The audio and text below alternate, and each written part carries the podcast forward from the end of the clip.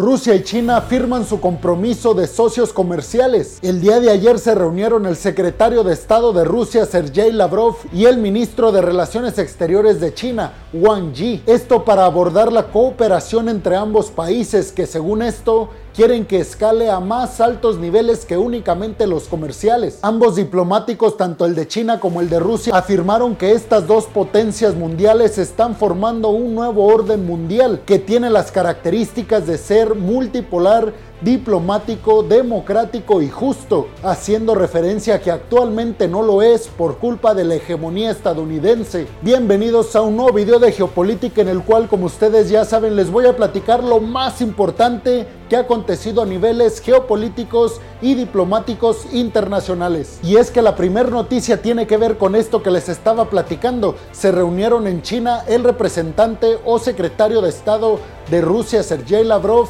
y el ministro de Relaciones Exteriores de China, Wang Yi. Esto porque, repito, quieren estos dos mandatarios y las dos potencias mundiales llevar sus relaciones a un alto nivel y no solamente los comerciales como actualmente se tienen. Estos lazos que estarían cerrando Rusia y China van claramente encaminados a quitarle la hegemonía a Estados Unidos y Europa. Hay que recordar que a raíz de esta invasión rusa hacia Ucrania y todo este conflicto que se ha desarrollado en el este de Europa, China y Rusia dijeron que sus relaciones no tenían límites. Esto antes de que comenzaron los Juegos Olímpicos de Beijing de invierno, claramente mandándole un mensaje contundente a Estados Unidos de que la hegemonía yanqui está por terminar. En esta reunión hablaron también de la situación y el problema que representaría en un dado caso Afganistán para China. Y es que ya hemos hablado de este problema anteriormente en otros videos porque supuestamente los talibanes estarían apoyando a grupos separatistas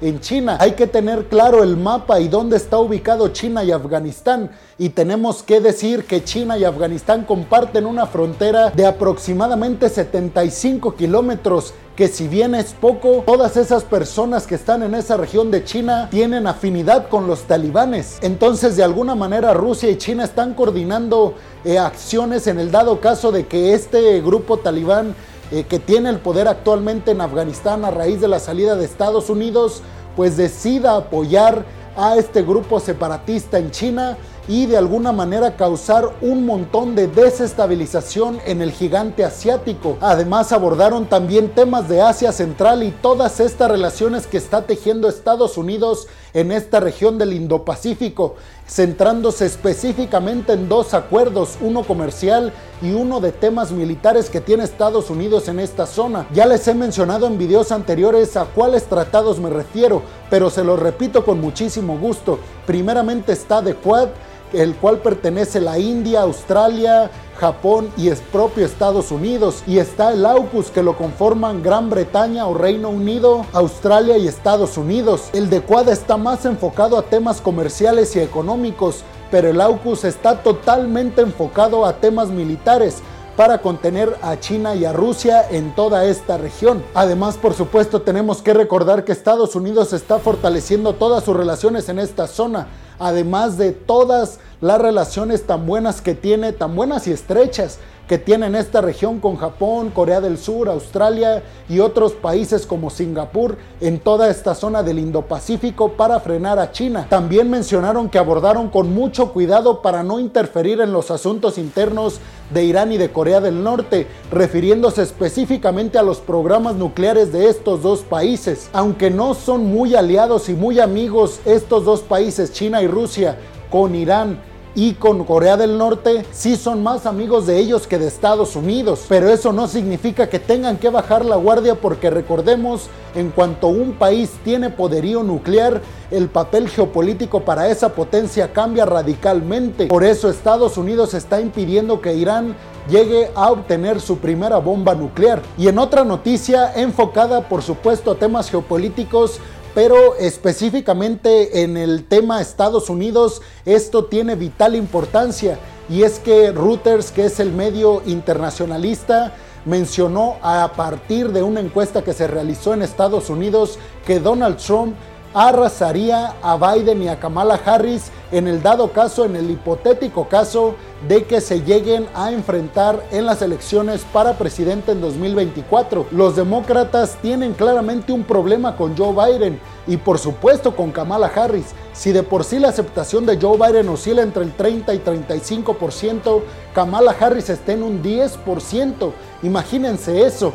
Entonces los demócratas claramente están preocupados por el candidato que van a postular para las elecciones del 2024 y aunque faltan varios años y por supuesto que pueden recuperar esta posición eh, de Biden y de Kamala Harris en las encuestas, pero por supuesto que Donald Trump en este momento tiene todas las de ganar en un hipotético, les digo, caso de que se enfrenten demócratas y republicanos con los candidatos Biden y Trump. Y mientras tanto Donald Trump está agitando las aguas en contra de Joe Biden. Esto para ganar claramente al voto estadounidense. Y es que recordemos que Donald Trump siempre recurre a un montón de discursos populistas. En este caso, mencionó en una entrevista que Vladimir Putin debería de proporcionar información y de esclarecerla, esta información que tiene Vladimir Putin según Donald Trump de que Joe Biden arregló o amañó las elecciones en Estados Unidos, además de la información que compromete a la familia de Biden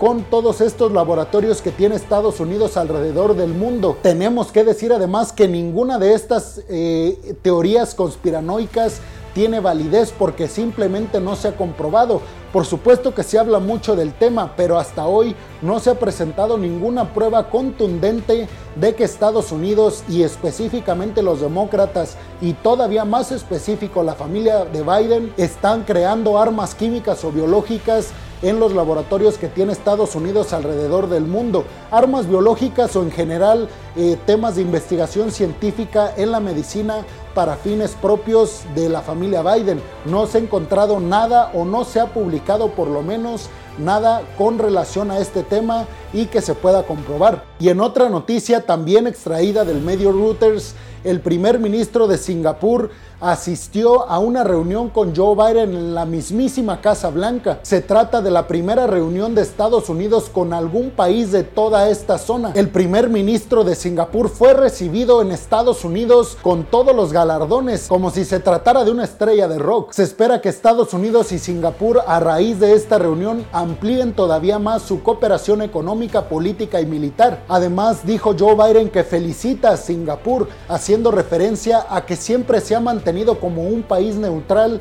en todos los problemas geopolíticos que enfrentan Estados Unidos y sus rivales, en este caso China y Rusia. Sin embargo, dijo Joe Biden, celebra que Singapur no solamente haya tenido una postura favorable a las sanciones occidentales, sino que se haya sumado también a las sanciones por parte de Occidente. Recordemos que Singapur canceló todos los envíos de productos electrónicos y militares para Rusia, causando así un montón de problemas, por supuesto, para el abasto de electrónicos y de piezas o herramientas militares. Estados Unidos con esto sigue fortaleciendo su presencia en esta zona del Indo-Pacífico para contener a China y Rusia. Según especialistas en geopolítica y diplomacia exterior, esta fotografía que ven aquí entre Joe Biden y el primer ministro de Singapur en la Casa Blanca le da a Singapur un estatus y, y, lo hace tener o poder dar un golpe en la mesa fuertísimo geopolíticamente hablando con sus competidores, hablando específicamente de China, ya que da a entender que tiene todo el respaldo económico, político y sobre todo militar de la potencia estadounidense. Y en otra noticia, el representante ucraniano para el Consejo de Seguridad de las Naciones Unidas se pronunció al respecto en esta sesión de urgencia que tuvieron nuevamente para abordar el tema de la crisis en el este de Europa, refiriéndonos claramente al conflicto o la guerra entre Rusia y Ucrania. Y es que el representante ucraniano afirmó que ellos no tienen la intención, ellos me refiero a los ucranianos, no tienen ninguna intención de firmar ningún tratado de paz a menos, dijo, que Rusia haya quitado hasta la última tropa y hasta el último tanque y hasta la última ametralladora de Ucrania. Es decir, no van a firmar nada hasta que Rusia no abandone por completo el país. Aunque aquí deja abierta la pregunta de, ¿también se refiere a esta zona del Donbass y a Crimea?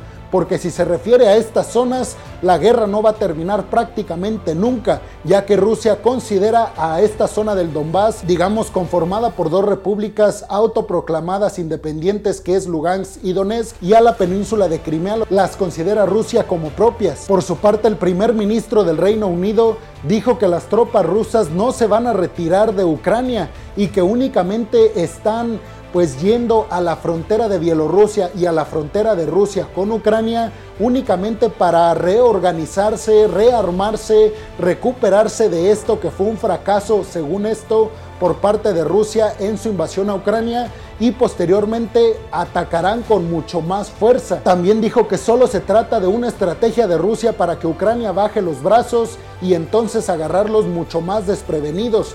También recordemos que Estados Unidos se ha pronunciado al respecto y tiene una postura muy similar a la de Boris Johnson, el primer ministro británico, que les digo, dijo esto de que únicamente es una estrategia de, los rusos para reorganizarse, rearmarse y después atacar con mucha más fuerza. Además, el representante de Ucrania ante el Consejo de Seguridad de la ONU aprovechó para pedir más sanciones contra Rusia para que detenga sus ataques frente a Ucrania y además les pidió a todos los países occidentales que proporcionen todavía más armamento del que se ha proporcionado. Hasta el día de ayer se decía en medios y de hecho yo también lo reporté de que este conflicto entre Rusia y Ucrania podría terminar muy pronto. Esto a raíz de las conversaciones que tuvieron o esta de ronda de negociaciones que tuvieron Rusia y Ucrania en Turquía y que supuestamente había tenido muy buenos resultados para frenar, les digo, esta crisis en el este de Europa. Esto porque supuestamente ambos eh, pronunciaron las exigencias que tenían